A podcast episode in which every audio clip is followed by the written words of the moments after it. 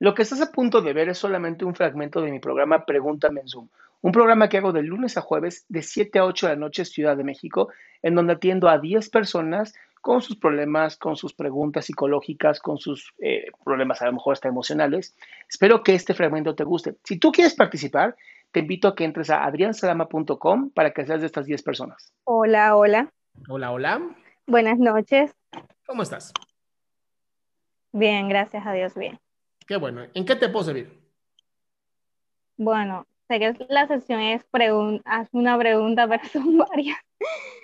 Pero inicialmente quiero, quiero comentar que, bueno, son tres cosas que me pasan, pero la principal es que me cuesta manejar las emociones. ¿Te cuesta manejar el sentido, Sí, o sea, me gustan mucho estos temas de psicología, busco mucho, leo sobre superación personal, eh, me, gusta mucho, me gusta mucho. Y siento que he hecho las cosas pues por tratar de mejorar eso, pero me cuesta. Por ejemplo, soy una persona muy nerviosa. Bueno, soy muy social, lo extraño es que soy muy social y hablo con las personas y todo, pero en el momento en que me tengo que parar en, en público me da demasiado pánico escénico, no puedo expresar lo que quiero. Eh, por ejemplo, si eh, me entra el pánico y eso me bloquea, aunque tenga pues bien, haya estudiado, haya pues plasmado todo lo que quiero transmitir, no lo hago y eso me cierra. Eso. Dos, cuando llegan situaciones demasiado estresantes, pues no me logro controlar y eso se refleja en mi salud en el sentido de que adelgazo, me quedan ojeras y me estreso demasiado. Y eso es complicado, me cuesta manejar el estrés. Cuando algo me da rabia, impotencia, pues nada mayor y no, pues no lo reclamo, no, no expreso realmente lo que quiero decir. Eso en esa parte. Ok. ¿Y cuál sería la pregunta?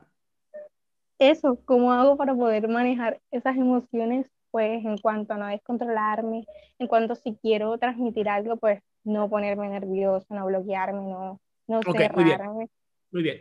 Lo primero es no enfocarte en la emoción ok, voy a transmitir algo y me pongo muy nerviosa. Lo primero y más importante es no enfocarme en la emoción, no enfocarme en la actividad física que está ocurriendo con el nervio, porque inmediatamente nos empieza a dar algo que se llama fobia.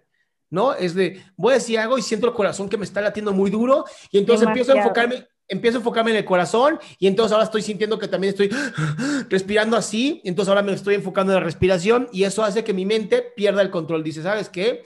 Esto es un problema, está muy difícil, nos va muy mal. Ese es el primer problema.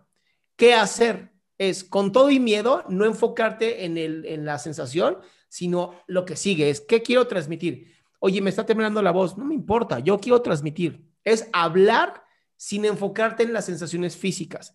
Y te lo prometo, una vez que empiezas con la línea del pensamiento, las emociones se, se reducen por completo. Porque ya le estás dando a tu mente el sentido de aquí la que controla soy yo, no al revés. Por eso, o sea, yo trato, he tratado, pero no enfocarme en eso, pero, pero no sé, termino dejándome llevar por, por los nervios, por todo, en cuanto a los nervios. Y ya cuando, en cuanto a algo que me frustra, entonces me dan ganas de llorar y no, puedo. Es, es, mucha, mucha práctica, de verdad, es mucha práctica. O sea, algo que funciona muy bien es poner una cámara frente a ti, la del celular, y grabarte dando discursos, grabando, grabándote haciendo un monólogo, grabándote haciendo una actuación y después observarte hasta que llegue el punto donde lo hagas tan internalizado que digas, está muy sencillo. Ahora, una de las cosas también muy importantes es, en cuanto sientas que está ocurriendo algo de esto, es inhalar, aguantar un poco la respiración, cuentas más o menos tres segundos y vuelves a empezar a hablar. La inhalación tiene que ser muy profunda y por la nariz para que el corazón reduzca el ritmo cardíaco. Eso ayuda muchísimo. Ya me di cuenta, está funcionando. Así es.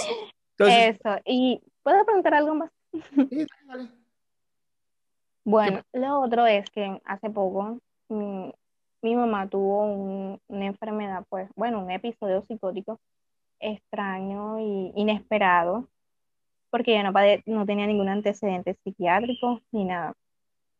Eso, pues, hubieron ciertos factores que, que hicieron como que perdiera bastante el control de las cosas y me afectará más de lo normal. Ok. Entonces, eh, ella quedó pues medicada y todo eso ha pasado y todo ha cambiado bastante. Entonces, desde ahí yo pues estoy como traumada. Esa experiencia fue muy, muy dura para mí porque me tocó sola con todo, con mi hermana, con muchas responsabilidades que yo no esperaba que me hicieron madurar demasiado. Ya soy madura, pero maduré más de lo normal. Y pues últimamente o casi siempre sueño con que ella vuelve y recae, como que ese miedo ahí, aunque en la actualidad tengo miedo de eso. Entonces, a ver, piensa en esto. Pesadillas y me entra el temor y todo eso. Acá, piensa en esto. Ya una vez lo viviste y pudiste sobrepasarlo, ¿verdad? Es que eso es lo que yo pienso. En el momento a mí no, pausa, lo pude manejar y ahora no. Respira. Respira. Si lo pudiste hacer la primera vez, lo puedes hacer dos veces. Entonces, no te preocupes, los episodios psicóticos se dan por demasiado estrés y no son para siempre. No es que tu mamá sea una psicótica, le dio un episodio, así funciona. Entonces, ten la confianza de que si llegara a volver a pasar, lo cual es muy raro, tú vas a poder eh, sortearlo como lo hiciste la primera vez. Es más, ahora mejor porque ya lo viviste. ¿Va? Va. Hazlo de la respiración. Sí, lo voy a tener en cuenta. Bye, flaca. Qué gusto que te hayas quedado hasta el último. Si tú quieres participar, te recuerdo adriansaldama.com, en donde vas a tener mis redes sociales, mi YouTube, mi Spotify, todo lo que hago y además el link de Zoom para que puedas participar.